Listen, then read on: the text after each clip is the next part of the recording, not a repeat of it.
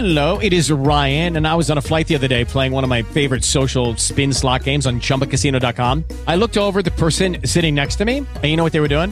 They were also playing Chumba Casino. Coincidence? I think not. Everybody's loving having fun with it. Chumba Casino is home to hundreds of casino style games that you can play for free anytime, anywhere, even at 30,000 feet. So sign up now at chumbacasino.com to claim your free welcome bonus. That's chumbacasino.com and live the Chumba life. No purchase necessary. VGW Group. Void were prohibited by law. See terms and conditions. 18 plus. It is Ryan here, and I have a question for you. What do you do when you win? Like, are you a fist pumper?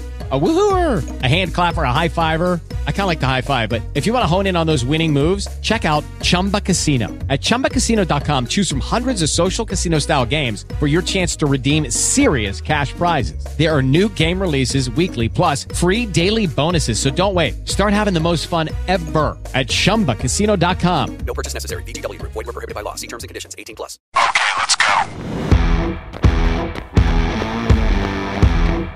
A las carreras. Un podcast de RCN Radio con Laura Hoyos y Jorge Luis Balaguera.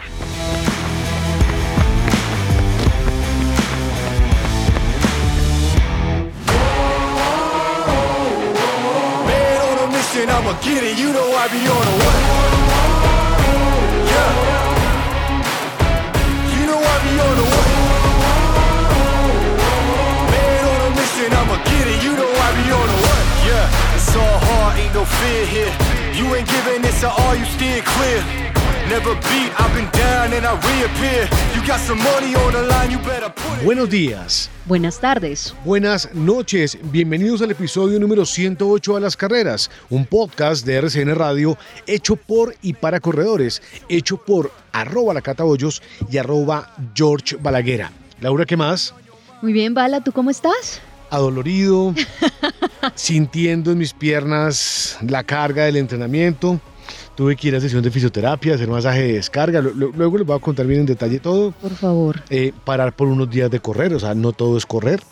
Sí, y es importante. Paré por unos días de correr, pues de porque eso. no había corrido lo que estoy corriendo actualmente. Entonces, Sí. claro, obviamente. eh, Esos ah, kilómetros pesan. además, le voy a dar un dato. Identifiqué algo.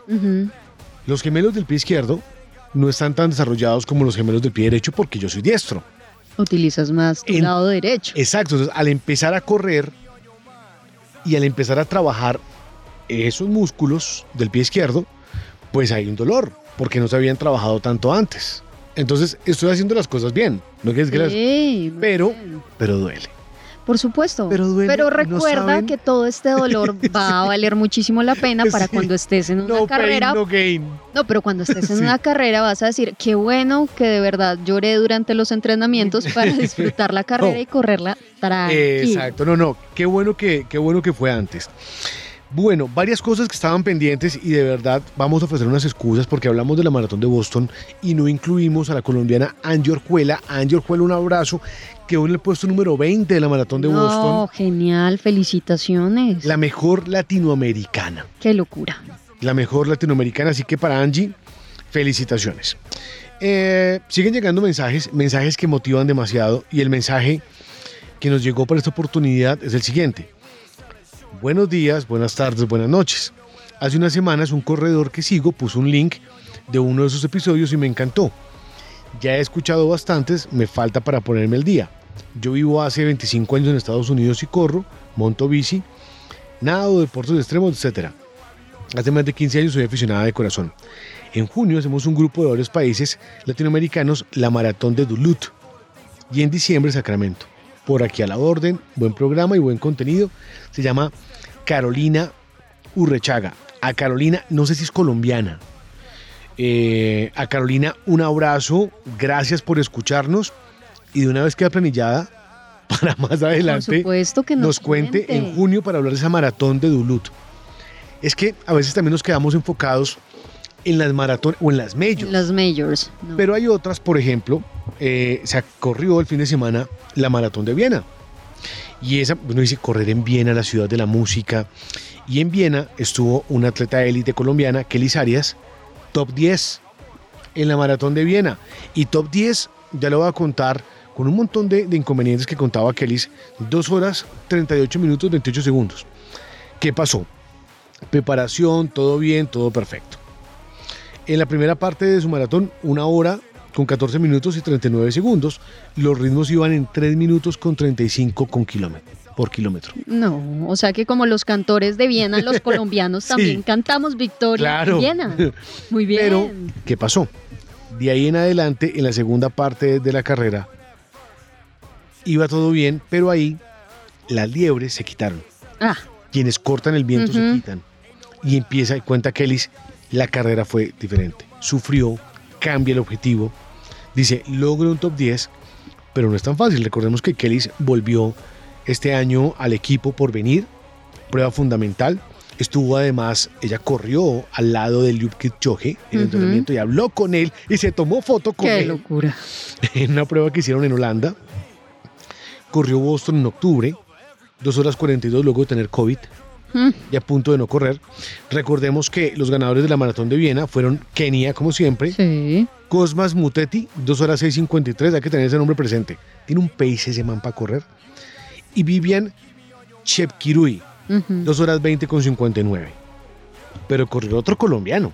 Claro que sí, y es nuestro corresponsal hoy en las Carreras, Camilo Zamora, que nos va a contar toda su experiencia y cómo vivió esta maratón de Viena, que ahora que nombras a Kipchoge, pues yo creo que es un lugar especial para él después de haber logrado ese récord. No homologado, ¿no? No, no, no, no, pues era, Pero, era este sí. reto de Ineos. Sí. que es el único, ¿no? Que tiene una maratón en menos de dos horas, lo hizo en una hora 59 minutos. Maldito. Eh, sí, o sea, yo creo que hay que recordar ese día, todos los corredores lo recordarán el 12 de octubre de 2019, cuando este hombre hizo una hazaña más en su carrera. Entonces, eh, tenemos un episodio muy importante hoy, pero eh, también tenemos invitado a la gente de Adidas Colombia por varios motivos. Lanzamiento de Ultrabus 22 con un diseño específico para mujer. Vamos a hablar de las zapatillas con los que ganaron hombre y mujer, Los dos. los dos en Boston, y vamos a hablar también de unos Bra Revolution. unos Bra Revolution. Así que ustedes lo que tienen que hacer es respirar, estirar, mirar hacia el frente, porque aquí arranca a las carreras. Escucha a las carreras.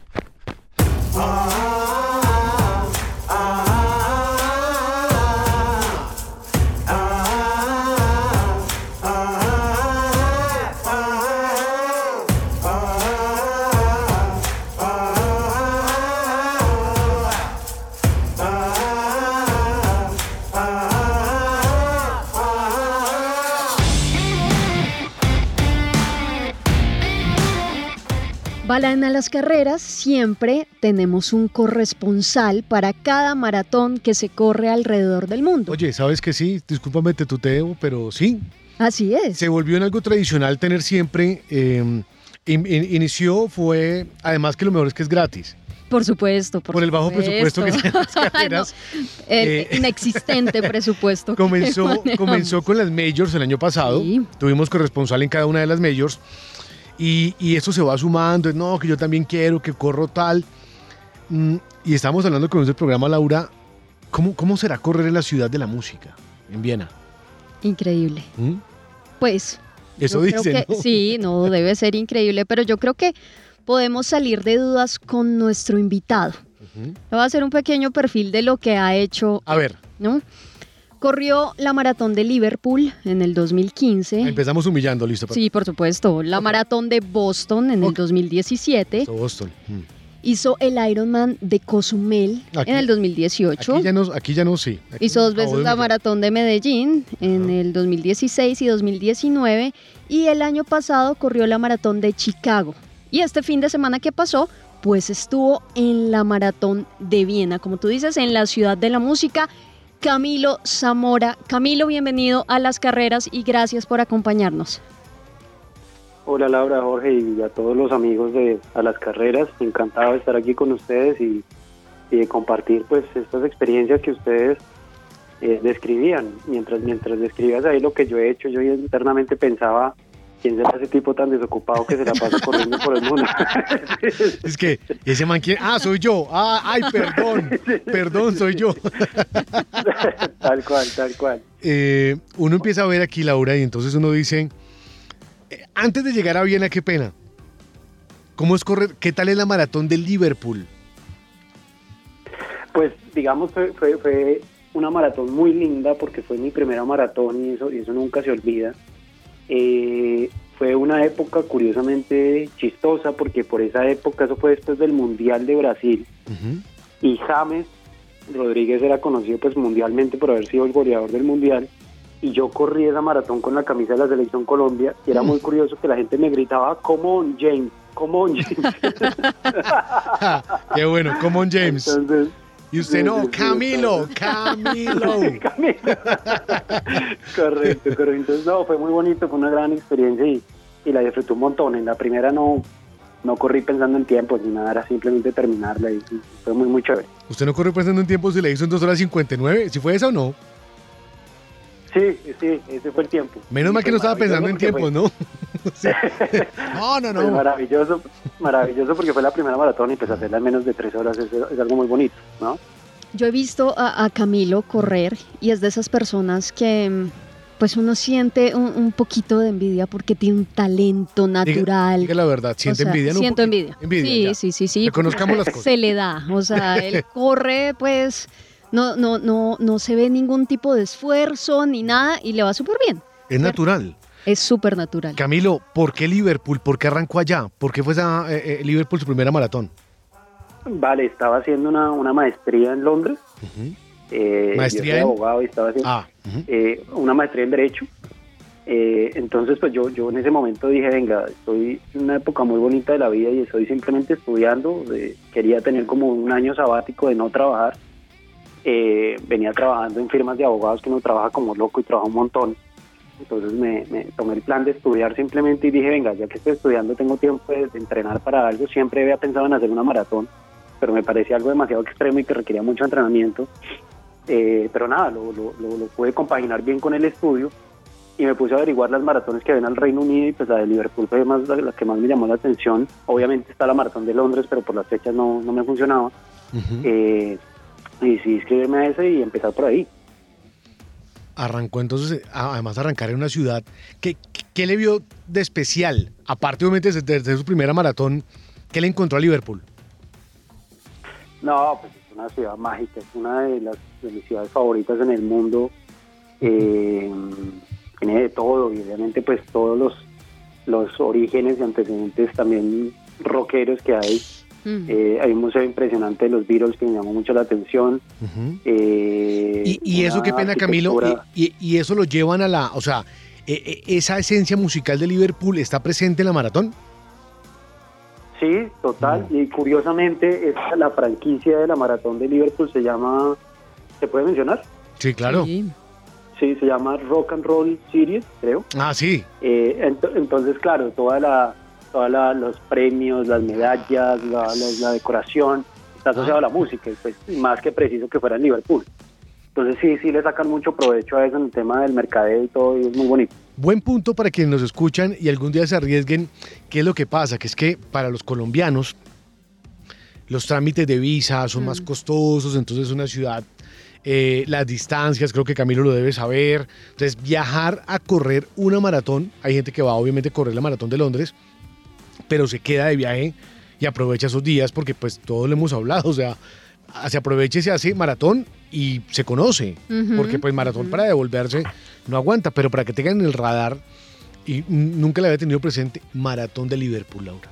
Maratón de Liverpool, pues muy musical, pero de hecho, pues yo creo que ya podemos eh, regresar al presente y hablar de la Maratón de la Ciudad de la Música. Camilo, ¿por qué la Maratón de Viena? Bueno, pues mira, yo, yo tengo la fortuna de trabajar en una empresa austriaca, la empresa se llama Strabag, una empresa de, de ingeniería en construcción. Eh, yo soy abogado y... y, ¿Strava o temas. Strabag. Ah, Strava, yo iba a decir, Sí, no, sí, trabaja en Strava. Strava, no. Sí, ya estaría No, ya, hecho, pues ¿no? Camilo, por favor. Ya deje de humillarnos. De hecho, de, de- de hecho, tengo una anécdota muy curiosa con eso porque cuando ya trabajo en esta empresa hace unos cuatro años y cuando me vinculé a esta empresa, pues le conté a mi familia.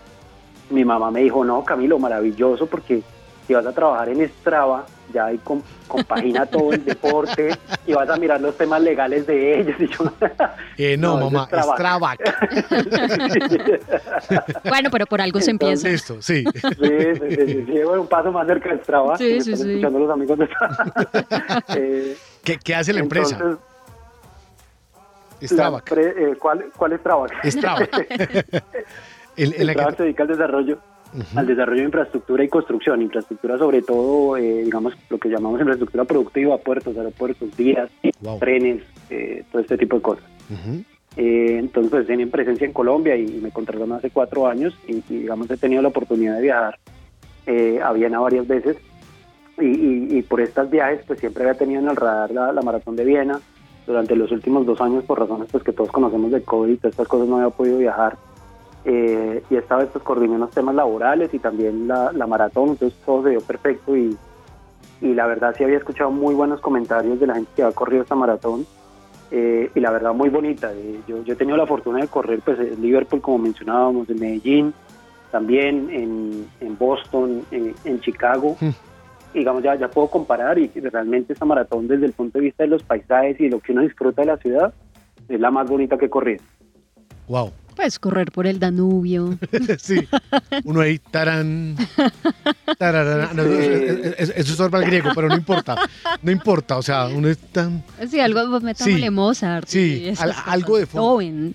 Eh, siempre vamos con la logística, Camilo, y es, eh, contemos detalles.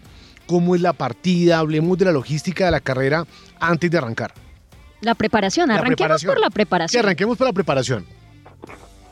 Claro, claro, pues miren, eh, digamos, yo creo que en términos generales uno, para prepararse para una maratón, eh, depende mucho de la condición física de uno, de la condición base, pero digamos, en, en entrenamiento específico para una maratón suele ser de unos tres o cuatro meses, Eh, también porque pues eh, los músculos En Sherwin Williams somos tu compa, tu pana, tu socio, pero sobre todo somos tu aliado, con más de 6.000 representantes para atenderte en tu idioma y beneficios para contratistas que encontrarás en aliadopro.com. En Sherwin Williams somos el aliado del PRO. y las articulaciones no tienen una vida ilimitada, entonces uno no se puede dedicar a correr con intensidad durante todo el año, sino que tiene que escoger unos puntos específicos.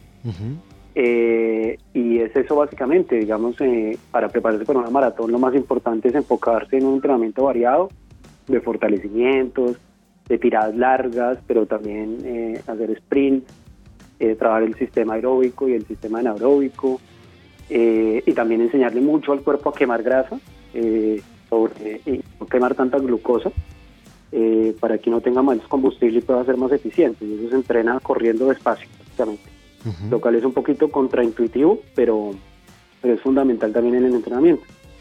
Eh, yo pues soy, soy papá, esposo y, y, pues también trabajo tiempo completo, entonces no, no, no, no tengo el privilegio de dedicarme a entrenar cuanto, en- eh, cuanto, cuan- cuantas veces quiera y pues me toca acomodarme a correr cuando se pueda.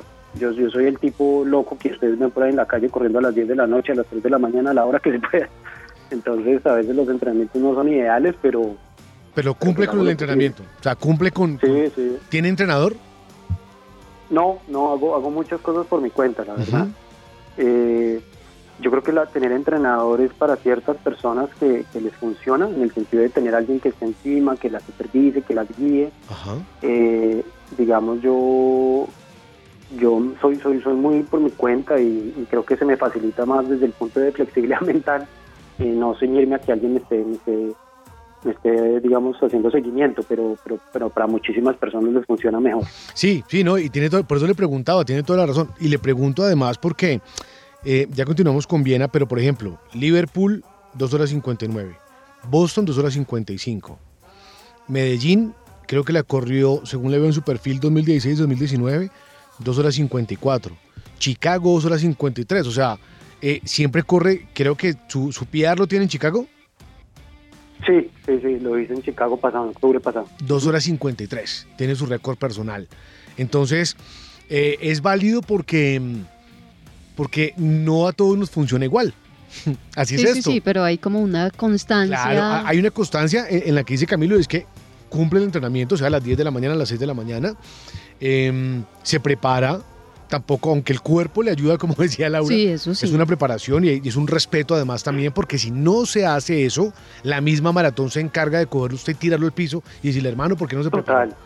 Entonces, Jorge, eso, es, eso es lo que dices es totalmente correcto. No, o sea- especialmente, especialmente el kilómetro 1 al 42.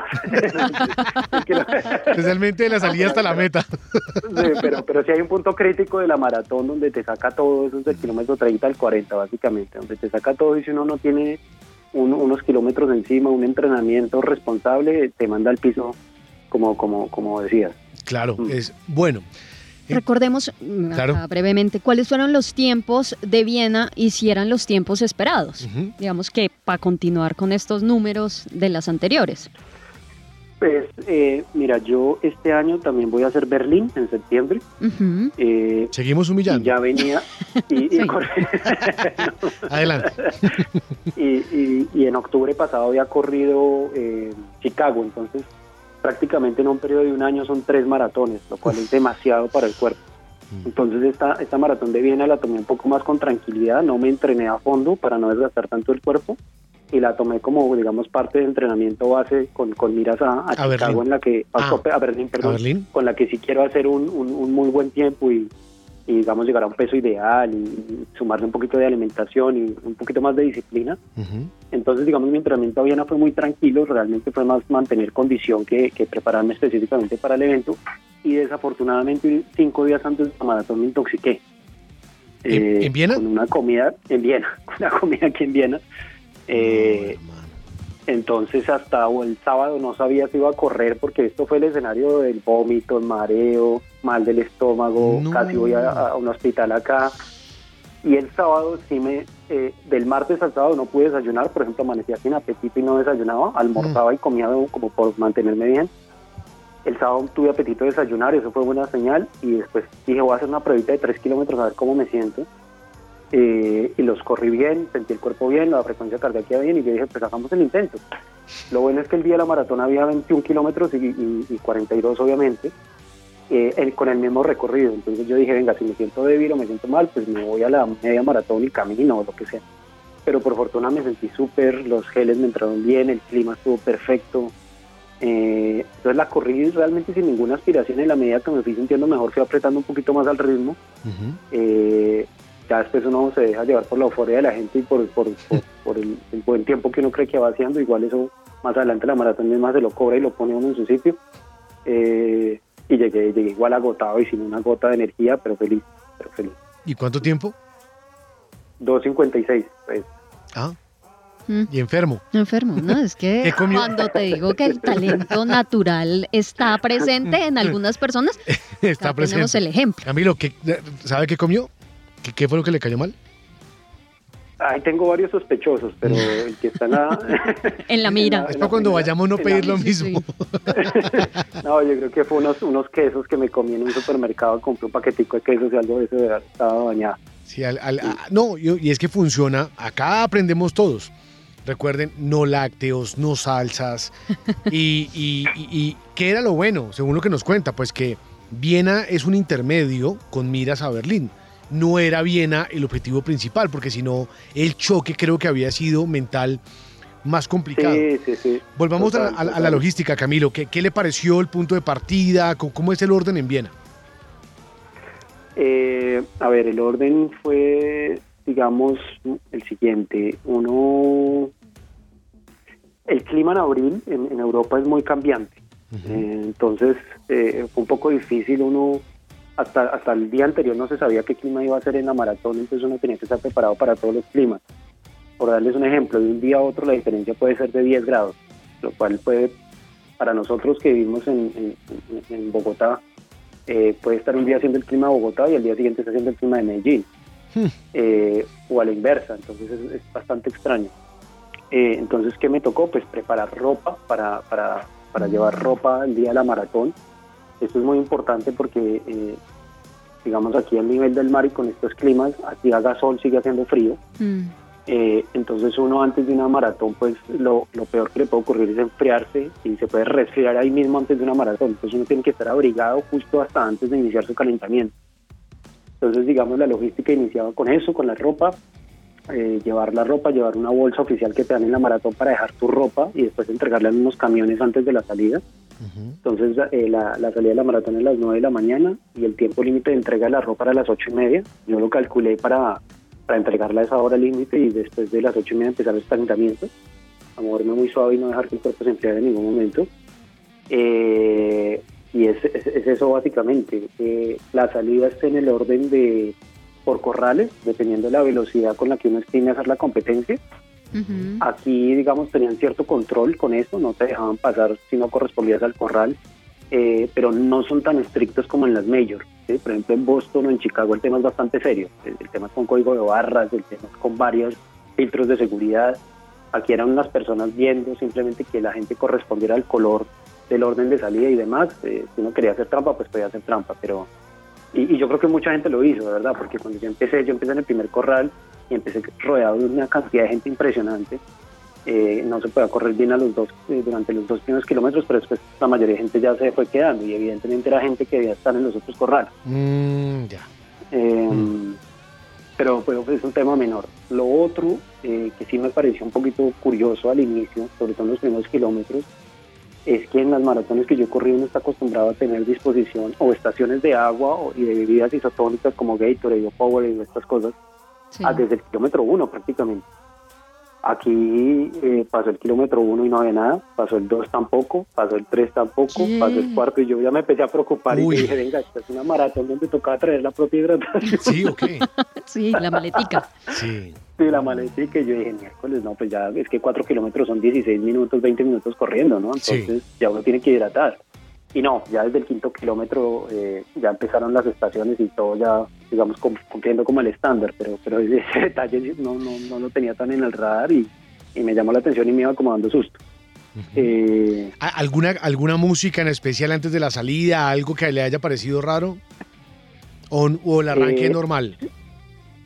Eh, no, ya que lo mencionas, hay varias cosas bonitas. Eh, digamos, en el contexto mundial en el que estamos y pues por la desafortunada situación que está ocurriendo en Ucrania con, con ocasión de la invasión de Rusia, hubo un discurso muy marcado de, de hecho el logo de la carrera es Running for Peace, corriendo por la paz Mm. Y, y tiene como, como los colores de la bandera de Ucrania.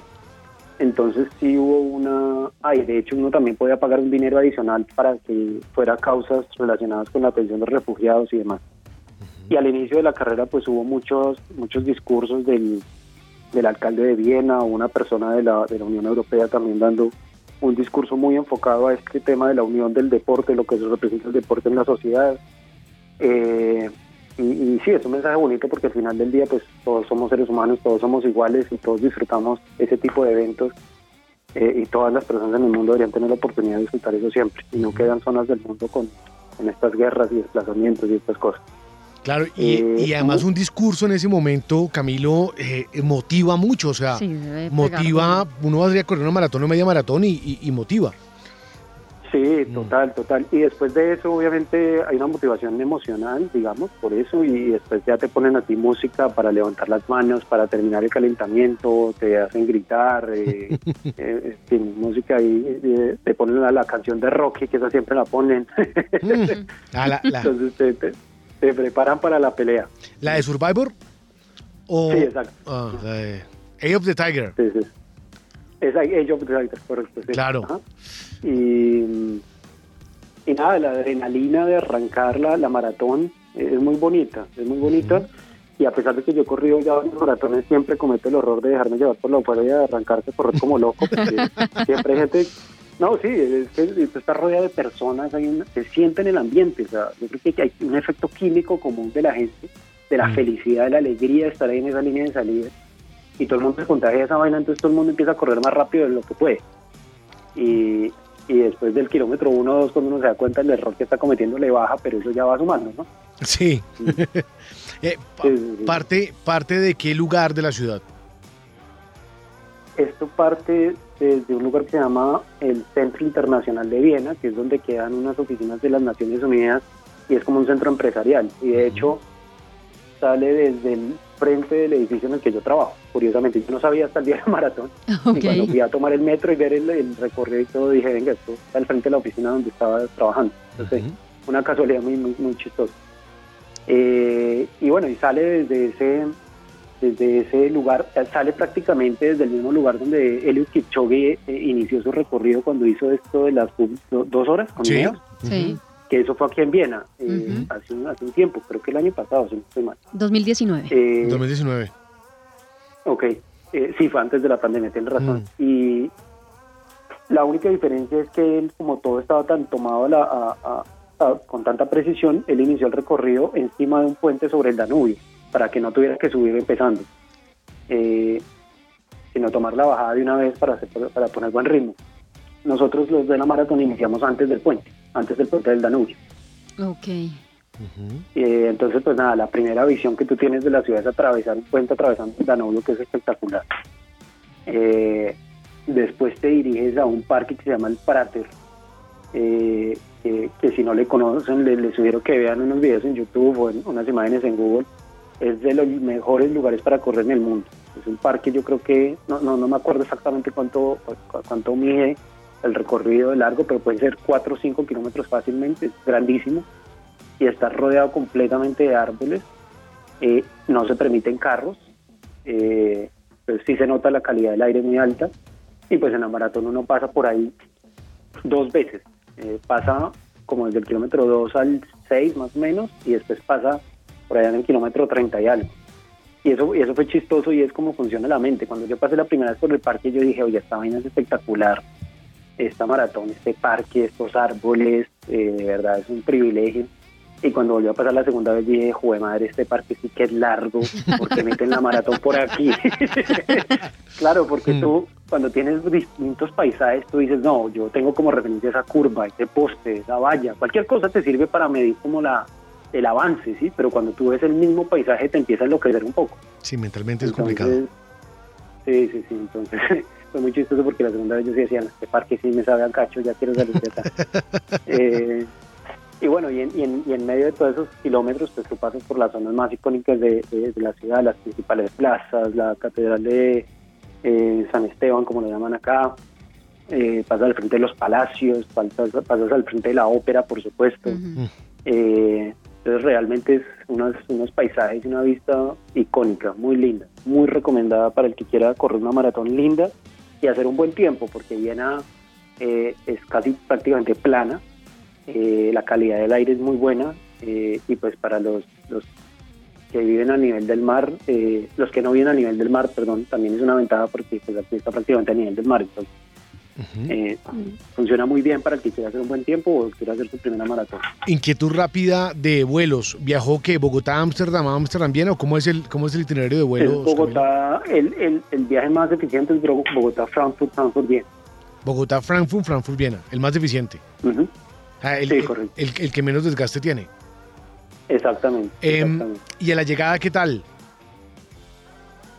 No, la llegada muy linda es al frente de la alcaldía de Viena, eh, se llama Ra Rauthaus, no estoy mal, eh, y es una, una llegada que a diferencia de otros maratones es, es bien extensa, entonces tú ves la meta desde muchos metros antes, yo creo que unos 500, 600 metros uno ya puede ver la meta, Eh, hay otras maratones donde tú ya te, te, te encuentras con la llegada básicamente, entonces permite mucho disfrutar, disfrutar la llegada. Eh, en esta maratón yo hice algo que, que, que- que- que no había hecho antes y es que dije, yo en todas las maratones anteriores siempre salgo con una cara horrible, con una cara de esfuerzo, salgo, mi- Sí, salgo mirando Esa cara de sufrimiento uno ahí. No, salgo como si se pucha hubiera pasado un día crucis. Entonces yo en esta maratón dije, no, venga, yo voy a acelerar un poquito, pero por ahí faltando 200 metros ya dejo de acelerar y disfruto la llegada. Y efectivamente esta mañana me llegó el mail con las fotos y todo y es otra historia. Se ve fresco, se ve tranquilo, se ve alegre. Así estoy, así estoy disimulando. Sí. Pero, pero, Sí, es un, sí, pero es un consejo para la gente porque pues, Mm. suena tonto, pero de verdad después de una maratón y que uno vea la foto de llegada y uno viendo el reloj o viendo hacia el piso o, o haciendo cara de sufrimiento. De drama. Hmm. No, y además aquí es importante, aquí tuvimos eh, invitado al doctor Gustavo Esguerra, quien es maratonista y es psicólogo, y le preguntábamos por un tip para corredores y dijo, sonrían. Uno para la foto, uno Sí, para la foto, pero dos, al sonreír, le están enviando un mensaje al cerebro diferente, no de sufrimiento, y el cuerpo va como en velocidad crucero, usted va sonriendo. Y es importante el tip que da Camilo, o sea, sonría porque además usted va a correr una maratón y llega con esa cara de, de desgualetado, ¿no? Venga, sonría, chévere, porque es que es el recuerdo que tiene la foto, ¿o no, Camilo? Sí, total. Y miren, miren, por ejemplo, lo que me pasó a mí, que uno aprende pues siempre de sus errores. Yo clasifiqué a Boston corriendo en Medellín, eh, y pues Boston es una maratón con la, la maratón más antigua del mundo, toda la historia. Y a mí se me metió en la cabeza que yo iba a Boston pues a competir, pero pues conmigo mismo, pero me metí en un plan de entrenamiento súper riguroso, entrené un montón, eh, quería hacer un tiempazo, me había puesto la meta de hacer 2.45 y estaba entrenando para esos tiempos, entonces todo iba bien. Y el día que, que se hizo esa maratón, eso fue en abril del 2017, hizo el día más caluroso en la historia de Boston en 150 años. Hizo tanto calor que se me, se me alcanzaron a derretir las suelas de los zapatos. Eh, Era un clima de 27, 28 grados, que eso es muy caliente para una maratón. Eh, y eso me afectó y me descontroló mentalmente y corrí esa maratón como, como, como con rabia, como con frustración. Y, y suena contraintuitivo, pero, pero no la disfruté, no la disfruté. Y lo que, y lo que decía Jorge es fundamental, uno mueve mucho de cómo recuerda una experiencia con la actitud que tuvo en ese momento y desde ahí aprendí, oiga, yo no, ni me pagan por esto, ni, ni, ni a nadie le importa si hago un minuto más o dos minutos menos, esto hay que disfrutarlo, esto hay que disfrutarlo, esa es la gracia de esto, no puede ser una carga ni puede ser un motivo de estrés. Mm. Así es, Camilo. Pues Camilo, muchísimas gracias por contarnos acá su experiencia en la maratón de Viena y pues por darnos tantos detalles como de cómo fue todo esto, de lo bonito que fue esta carrera. Así que, como siempre, bienvenido a las carreras. Em- Esperamos oír de usted más adelante En después Berlín, de Berlín, todo por en Berlín. supuesto, para que nos cuente cómo le va. Ya con entrenamiento, ¿no? Y nada de que eso es previo a, por favor. Sí, ya. Laura, Jorge, muchísimas gracias por la invitación, disfruté mucho la conversación y, y nada, un gran saludo a todos los amigos de las carreras. Diccionario Runner a las carreras. Intervalos. Los intervalos o el entrenamiento a intervalos se basa en la combinación de sprints con periodos de running más lento o incluso de andar, pero sin parar completamente. A las carreras.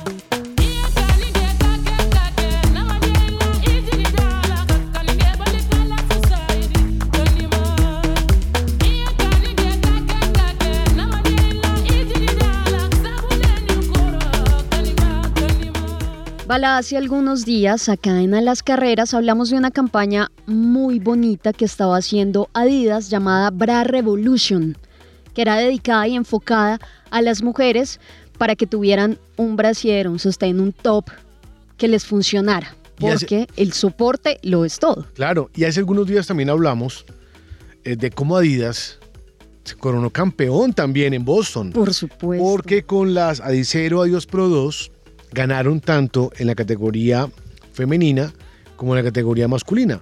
Y hace algunos días, Laura, también hizo un lanzamiento en Colombia de las Ultrabus 22, las cuales usted aprobó. Los probé y son absolutamente impresionantes, pero hay todo un rollo y toda una historia detrás de estos tenis porque son diseñados única y exclusivamente para mujeres y hechos por mujeres, ¿no? Pero para conocer un poquito más en detalle de, de estos nuevos tenis, de este nuevo lanzamiento, pues nos acompaña Juan Pablo Rodríguez. Él es el Senior Manager de marca de Adidas. Juan Pablo, bienvenido a las carreras y muchísimas gracias por aceptar esta invitación. Hola Laura, hola Jorge, ¿cómo están? Un saludo grande para todos los oyentes de A las Carreras. Toca, to- Eh, toca lo- Lo decirle, siento muy dateado. toca decirle, bienvenido campeón, ¿qué más? Así es. Claro. No voy a atribuir esos éxitos. Em, pues venga, eh, hablemos inicialmente de, de lo que acaba de ocurrir, que es Boston, Juan Pablo. Contemos detalles de esos eh, Adidas 60 Adios Pro 2 con los que Adidas viene ubicándose. Veíamos en un lanzamiento que ustedes tuvieron como el año pasado la mayoría de récords lo rompieron las mujeres con tenis Adidas en el atletismo y ustedes ahora en Boston, que es la maratón más antigua, logran ese primer lugar en las dos categorías. Contemos detalles de esos, de esos tenis. Bueno, listo. Eh, primero que nada, muchísimas gracias por el espacio. A las carreras siempre, siempre nos ha gustado eh, asistir porque, porque ustedes están muy bien dateados, tienen un- una audiencia espectacular. Entonces, muchísimas gracias por la, por la invitación. A ver, respecto de Boston, esto tiene muchas maneras de abordar. Eh, digamos que sí, por supuesto que a nivel deportivo nos sentimos profundamente orgullosos de, de- de los logros. Esos son los que finalmente son el, el- el- el titular, ¿ya? Pero digamos que desde el lado de marca, y, y acá ahondando un poquito más en detalle a los que nos gusta el running, nos enorgullece mucho el mensaje que deja eso detrás, ¿ya?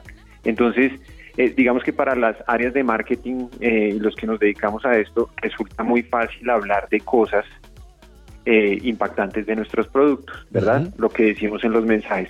Pero después cuando eso se traduce en resultados reales, como lo que sucedió en Boston, es tal vez lo que más nos emociona. En pocas palabras es saber que a través de Pérez y Evans nosotros pudimos revalidar un mensaje de marca es sumamente potente porque no hay nada más vocal que una victoria tan contundente como, como la de Boston. Los tiempos fueron espectaculares eh, y la verdad que sí, muy, muy contentos. Eh, finalmente las carreras como Boston son una lotería, depende mucho del estado de los atletas y demás, pero al final podemos sacar pecho, al final podemos sentirnos profundamente orgullosos de que la mezcla de un gran atleta con unas muy buenas zapatillas nos deja celebrando este tipo de victorias.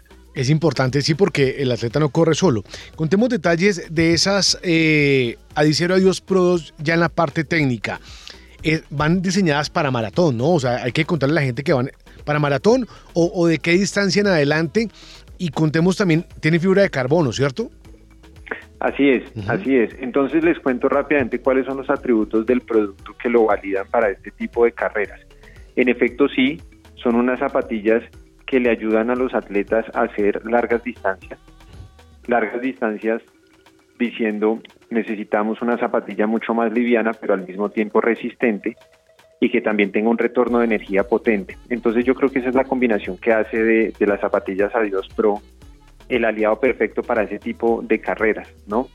Los materiales, por supuesto, ayudan a que el peso eh, le ayude al atleta y finalmente, eh, en términos de pace, que era algo que también mencionaba Jorge, em, digamos que eso ya, eso ya depende mucho del atleta, pero lo que nosotros recomendamos es que con esas zapatillas vayamos a una buena velocidad, digamos mucho más cercana a 4 que 5, eh, de manera que la percepción de los atributos de la zapatilla pueda ser mucho más relevante en la carrera de los atletas. Este punto es importante, lo que está diciendo Juan Pablo, Laura y oyentes, y lo hemos repetido, y aquí aprendemos todos los días también, y es que uno no puede comprar unos tenis por bonitos. Hay zapatillas que vienen diseñadas para hacer entrenamientos de 10K. Hay unas que vienen diseñadas para más distancias. Entonces la gente dice "Es que yo la compré y no me sirvieron. No, uno pues entrene bien, pero dos, sí o no, Juan Pablo, pues uno, porque es que la gente cree que es que las zapatillas van a hacer el trabajo por usted, pero dos, si usted corre con unos tenis que no están adecuados a su pace, se puede lesionar. Es como, usted, es como usted se monta en un Ferrari a manejarlo, no tiene ni idea. O sea, se dice, ¿y aquí dónde van los cambios? ¿Esto cómo es? ¿Eso pasa con estos tenis o no? O sea, estos tenis vienen diseñados para un pace específico, Juan. Así es. Digamos que ahí voy a meter una cuñita porque nadie usted consigue ambas cosas. Hágale. Se va a sentir, se va a sentir con unas Adelante. super Aproveche. zapatillas, super zapatillas, eh, pero que también son bonitas, ¿no? Entonces yo creo que eso es un esfuerzo que nosotros hacemos. Sí, la mezcla de las dos. Exactamente, en términos de, de diseño, porque, a ver, el, el formato podcast no nos ayuda mucho para, para pintarle a la gente las zapatillas, pero yo creo que los que nos escuchan saben, las ponen en su cabeza. Son unas zapatillas con una combinación de color espectacular, con una figura muy bonita. Y además usted sabe que se montan unas zapatillas bonitas, que son 220 gramos de peso y que puede salir a entrenar y a lograr sus objetivos deportivos, pues es la mezcla perfecta, ¿no? Después viene eso que usted dice que es muy importante y en donde nosotros también queremos ser la asesoría, la mejor asesoría posible y es, me gustan, pero además eh, se acomodan a lo que soy yo como corredor. Por fortuna, y acá estamos hablando de los de los de los Adicero, pero pero si si la gente no es un perfil de corredor como el que acabamos de describir, el, rango en Adidas es muy amplio para proteger todos esos otros estilos, ¿no? Porque sabemos que correr por debajo de 5 es exigente, demanda un tipo de preparación especial y mucho tiempo. em, pero pues por fortuna tenemos ahí como una amplitud grande. Entonces yo creo que eh, eh, esa combinación es lo que hace que, que nos sintamos como muy tranquilos de recomendarle a la gente que corra con nuestras zapatillas. Es importante. Entonces, bueno, eso está- estamos hablando de las Adicero Adios Pro 2, con las que acaban de ganar tanto Evan como Pérez Jerpchichir en, eh, en Boston. Vienen todo el diseño, ya saben que son unas zapatillas diseñadas. Pero hay unas icónicas que además eh, hubo algo que me llamó la atención de, de Ultra Boost. Ujú. Y Juan Pablo nos lo va a corroborar. Son diseñadas para, pues, para correr, pero de unas ediciones hacia acá, pues uno ve la gente, creo que hacen parte hasta de Originals, una gente que empezó, dentro de ellos yo, hey, vamos de viaje, pues se van con ese tipo de tenis y se volvieron urbanas. Sí, claro, O sea, claro. No sé si la marca lo quería o no, Juan, se volvieron urbanas y este año, Laura, pues usted ya las probó. Pues es que ahora que estaban hablando de lo lindo de los tenis, pues estos Ultra Boost 22 son hermosos. O sea, Los vienen colores en unos colores divinos, pero hay un, un mora en leche que es absolutamente impresionante. Y pues digamos que ahí sí, es cierto que no es solamente un zapato bonito, y es que tiene mucho detrás, ¿no? O sea, fueron pensados para la mujer, pero desde la parte técnica, desde el diseño, bueno, yo creo que teniendo a Juan Pablo, él nos puede contar muchísimo más de las características que tienen estos Ultra Boost. Bueno, lo primero es que escuchar esa re- reacción espontánea de Laura ante los Ultrabus 22 es lo que es lo que nos da mucha alegría, de verdad que me alegra mucho escuchar eso de tu parte, eh, porque sí, en efecto, Ultrabus 22 este año llegó diseñado exclusivamente para las mujeres. Eh, y con esto no quiero decir que no haya una silueta para hombre, yo ya probé los de hombre, son absolutamente espectaculares, pero sí, la compañía está haciendo a propósito un esfuerzo por diseñar algo eh, por y para las mujeres. Entonces, aparte de los atributos físicos, de, de temas de diseño que ya menciona Laura, sí, hay una referencia que es la que estamos promoviendo, que es en un color morado muy bonito. Tiene otros atributos que fueron un entendimiento que hicimos de las necesidades de la mujer. Entonces, muy rápidamente se los voy a compartir. Número uno, con Ultra Boost estábamos encontrando una barrera en términos de peso, ¿de acuerdo? Entonces, los hemos diseñado para este año mucho más livianos, ¿sí? Entonces, eso va a hacer que en, en- en recorridos de larga distancia, porque sirven para ello, la sensación de peso sea mucho mejor, ¿de acuerdo? Listo. Otro Eso, componente, check. Sí, ya. sí señor, otro componente súper importante que tiene Boost como nuestra, nuestra suela emblema en Ultra Boost es que básicamente tiene un 4% de retorno de energía al momento de correr. Y eso ayuda. Entonces, es- eso ayuda un montón, ¿sí? Mm. La percepción es absoluta, porque entonces ahí ya juntemos los atributos. Si yo alivio el peso y además retorno mejor la energía, pues va a hacer que mis corridas sean mucho mejores. La invitación para ustedes, que son muy runners, y para los oyentes es la siguiente, que fue un ejercicio que yo hice. Hacer la misma distancia exactamente por el mismo lugar con unos tenis y con otros. Y se van a dar cuenta que con el mismo esfuerzo van a lograr mejores resultados. Esto básicamente lo que, lo que respalda a Adidas es que eh, usted con el nivel de atleta que tiene puede llegar a ser mejor cada vez, ¿no? Es una locura. Eh, ¿Por qué la mujer? ¿Por qué ese enfoque eh, eh, exclusivo? Ha venido creciendo mucho, cifras les indican, me imagino, Juan, pandemia, que lo hemos contado, también aumentan los corredores en el mundo. ¿Por qué este año dijeron vamos a apuntarle a una zapatilla diseñada exclusivamente para las mujeres?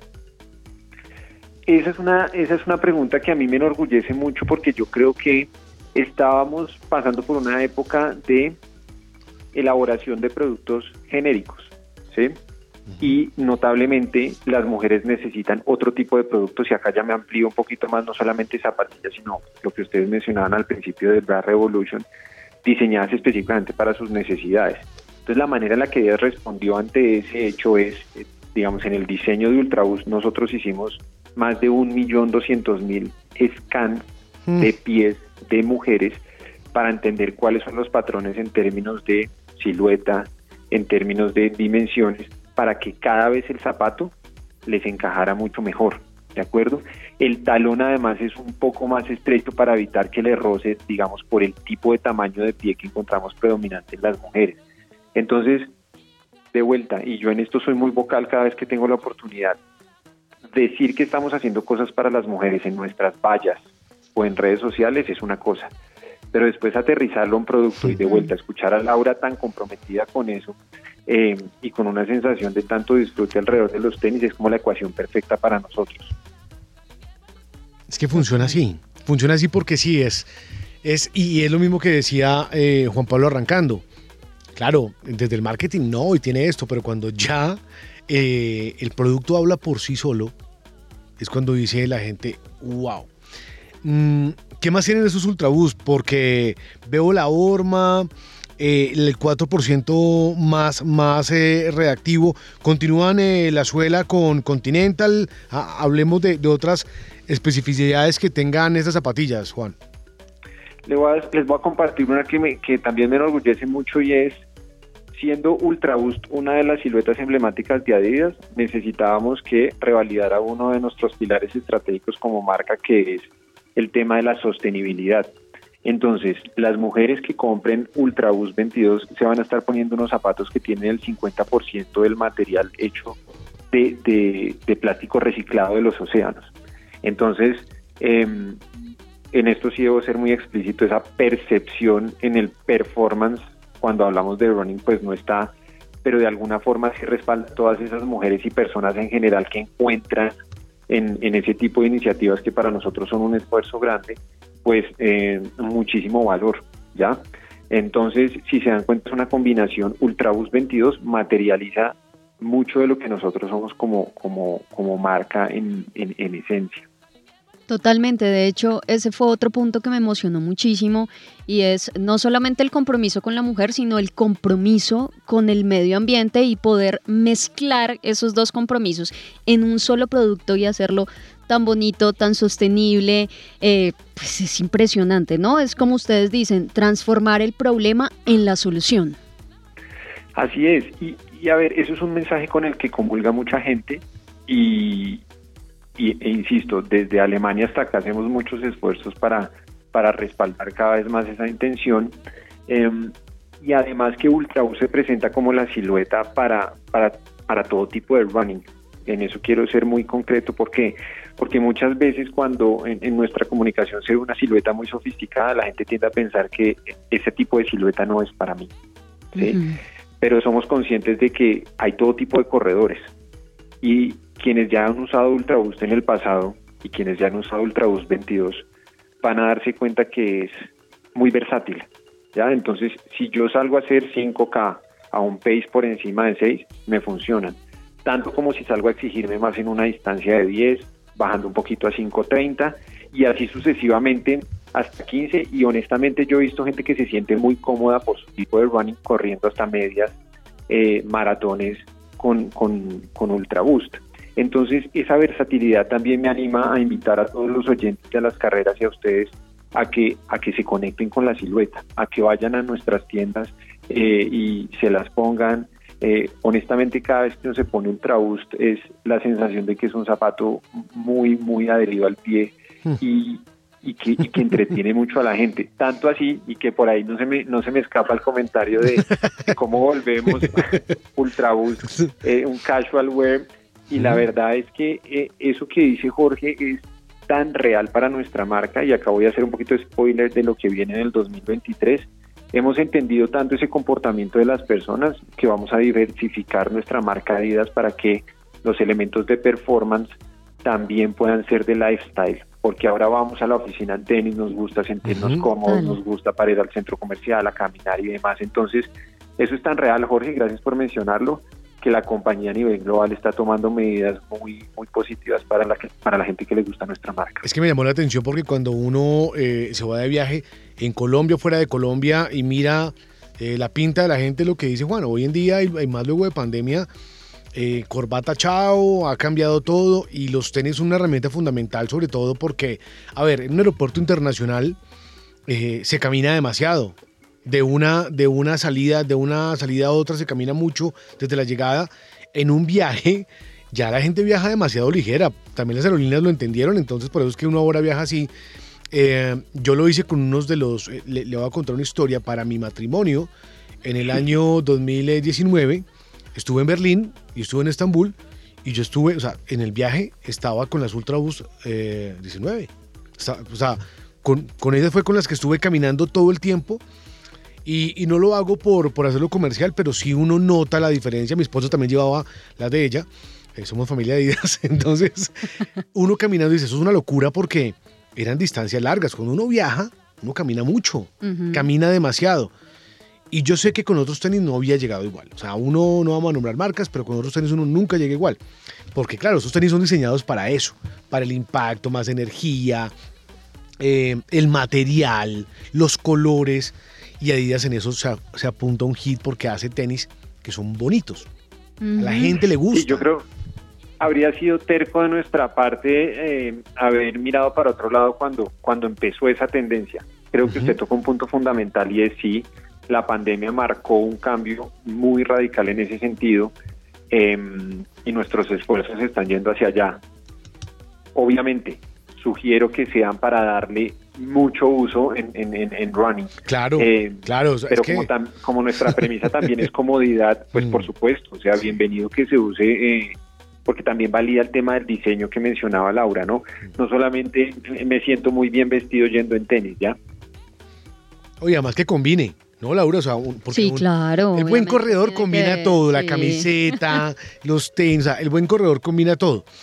Y lo otro, Laura, era algo que también nombraba ahora y es... De una campaña muy sí. bonita, la campaña de Bra Revolution. Además, porque hay marcas, digamos que, o bueno, la mayoría de marcas hacen un acompañamiento después de que uno adquiere un producto. En esta uno tiene un acompañamiento previo. Y es que si ustedes, por lo menos si ingresan a la página de Adidas, ustedes van a poder elegir su bra de la mano de un experto y saber cuál es el modelo que más le beneficia a usted dependiendo de la actividad que usted quiera hacer, dependiendo del deporte, por, por ejemplo. Y pues me parece muy bonito. Yo quisiera que Juan Pablo nos contara cómo vamos con esa campaña. Bueno, les voy a contar acerca de esa campaña con una anécdota. Nosotros desde el equipo de marketing muchas veces hacemos el ejercicio de visitar nuestras tiendas como en un formato de shopper incógnito. Y me acerqué a una de nuestras tiendas, puntualmente la del Centro Comercial Andino, fui con mi esposa y eh, le dije, ayúdame a hacer todo el ejercicio de, de- de- de pedir un bra. Ujú. Eh, y me llevé una sorpresa increíblemente positiva al ver que el empoderamiento de nuestras asesoras en tienda, que nosotros nos llamamos Bra Expert, Ujú. es todo. O sea, la descripción de, de- de la necesidad por parte de mi esposa fue normal, como lo haría cualquier compradora, y la asesoría en tienda fue espectacular. O sea, eh, Bra Revolution para nosotros llega para responder ante las necesidades no masivas, sino particulares de cada mujer. Entendimos igualmente que todos los bustos son completamente distintos. Y aún más, cada busto es distinto conforme a la actividad. Entonces diseñamos bras para em, hacer ejercicio en estudio, tanto como para correr, tanto como para el uso diario, y cada uno con sus características, ¿no? Entonces ha sido una respuesta fabulosa por parte de las mujeres que encuentran de verdad que están pensando en cada una de manera particular y no que se tiene que acomodar a un bra genérico. A nivel global se diseñaron más de 36 siluetas. Nosotros acá Colombia hemos traído 18 de ellas por cuenta también del entendimiento que tenemos del mercado y del tipo de deporte más predominante acá en nuestro país. Entonces, si van a las tiendas de Adidas se van a encontrar con uno, una asesoría 1A, como la que se llevó mi esposa, dos, con muchas variedades en términos de la necesidad y tres, volvemos al principio, con diseños que también las van a hacer sentir muy bien, ¿no? Eh, entonces, combinación perfecta, la Revolution es una de esas campañas que nos enorgullece mucho, porque una vez más, bajar de la valla al, al- al día a día y que las mujeres sientan que de verdad esto es una marca que las respalda. Es impresionante, es impresionante. Y además, mm, la inclusión, la campaña que tienen eh, con modelos con síndrome de Down. Veo una modelo que creo que es antioqueña con vitiligo. Eh, eh, a ver, esto no es solo hablarlo. Se lo están tomando muy en Se serio. lo toma muy en serio. Mire, en la Fórmula 1 pasó. En la Fórmula 1 dijeron, vamos a dejar o no vamos a volver a permitir que los pilotos hinquen el pie. Esto, recordemos con la campaña que se generó a raíz de las vidas negras importan. Entonces todo el mundo, pero ¿cómo así? Sí, vamos a llevar de, de- de- de- de- de las palabras a los hechos. Lo que vamos a hacer es que vamos a destinar cierto dinero para promover más pilotos afrodescendientes dentro de las diferentes categorías. Vamos a invertir en esto. Así es que se hace hoy, no es solo hablando. Y las marcas generan eso. Además que algo importante, lo que dice Juan Pablo, es que la gente reacciona inmediato. O sea, se siente cómo reacciona la gente cuando una campaña y cuando piensan, y, oiga, oiga, ¿cómo es posible que haya pasado tanto tiempo? Y es que aquí nos contó eh, una corredora en el episodio de Boston cómo terminó rasgada debajo de los senos luego de una maratón. Es que eh, la ropa, aquí nos contó también eh, una nutricionista que hace parte del equipo de los Adidas Runners, la doctora Laura Ordóñez, como en su momento pues las mujeres en, en estado de embarazo tenían que correr con camisetas grandes de Claro. hombres. Eso ya pasó. Y las marcas lo entienden, se apropian, lo entienden y lo reflejan con sus productos. Y de verdad, pues que obviamente pues la marca alemana lo logra de maravilla, ¿o no, Laura? Sí, totalmente, totalmente. El compromiso es más que presente en todas las áreas y pues aterrizado. Y yo creo que uno sí, ya viendo las vallas, ahí sí como tú dices, o viendo los videos, las promociones, uno sí se siente identificado con lo que ve. Y eso es muy bonito y eso es muy difícil de lograr. Así que, pues Juan Pablo, felicitaciones por todo este trabajo que se está haciendo y esperamos pues contar con ustedes para que nos cuenten cuáles van a ser los próximos lanzamientos y las novedades que van a tener aquí en Adidas Colombia. Muchísimas gracias. No saben el gusto que me da la conversación que acabamos de tener. Les agradezco su, su cariño por la marca porque sé que es espontáneo y es genuino. Eh, qué bueno que nos podamos poner cita más frecuentemente para charlar, para contarle a los oyentes de las carreras todas las sorpresas porque vienen muchas más. Ah, bueno, no. Por ahí un spoiler de los Adiós Pro 3 que no se imaginan. Ah, bueno. No, no, no, Muchas más sorpresas para las mujeres. Usted levante la mano y aquí tiene el campo. Usted simplemente es que levante la mano y, y aquí estamos, Juan. Oiga, volvamos a este formatico un café para que nos podamos Me ver y parece conocer. perfecto. De verdad que qué Claro gusto que sí. conversar con ustedes y muchísimas gracias por el espacio. Bienvenido siempre. Y también cabe recordar a los oyentes que es importante y es, si usted no conoce el tipo de pisada que tiene, usted va a una de las tiendas Adidas y ahí le indican, hace una prueba y le dicen qué tipo de pisada tiene para saber cuáles son los tenis adecuados para su pie. Esto es importante que la gente lo sepa. Juan, bienvenido siempre. Un abrazo para todo el combo de Adidas. Laura y Jorge, mil gracias. Un abrazo grande también para ustedes y para todo el equipo de trabajo. Escucha a las carreras.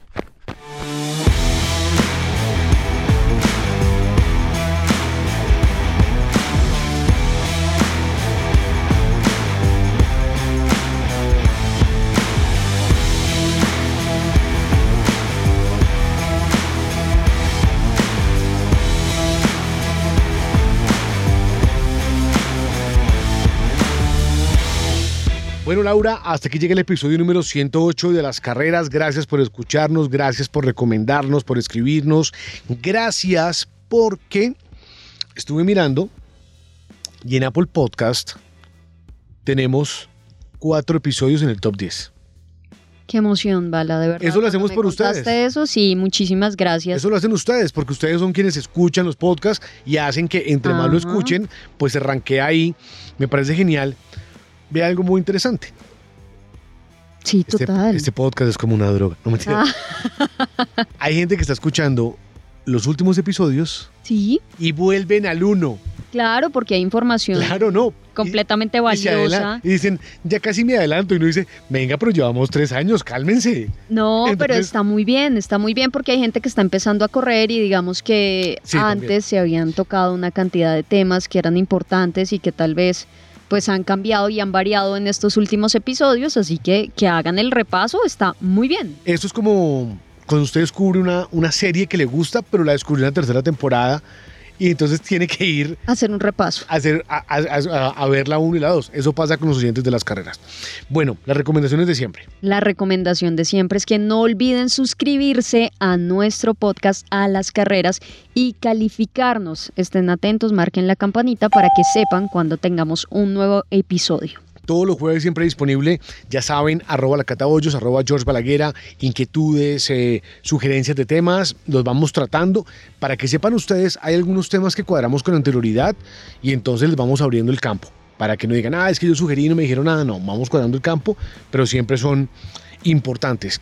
Siempre nos despedimos con una frase y la frase de hoy es la siguiente.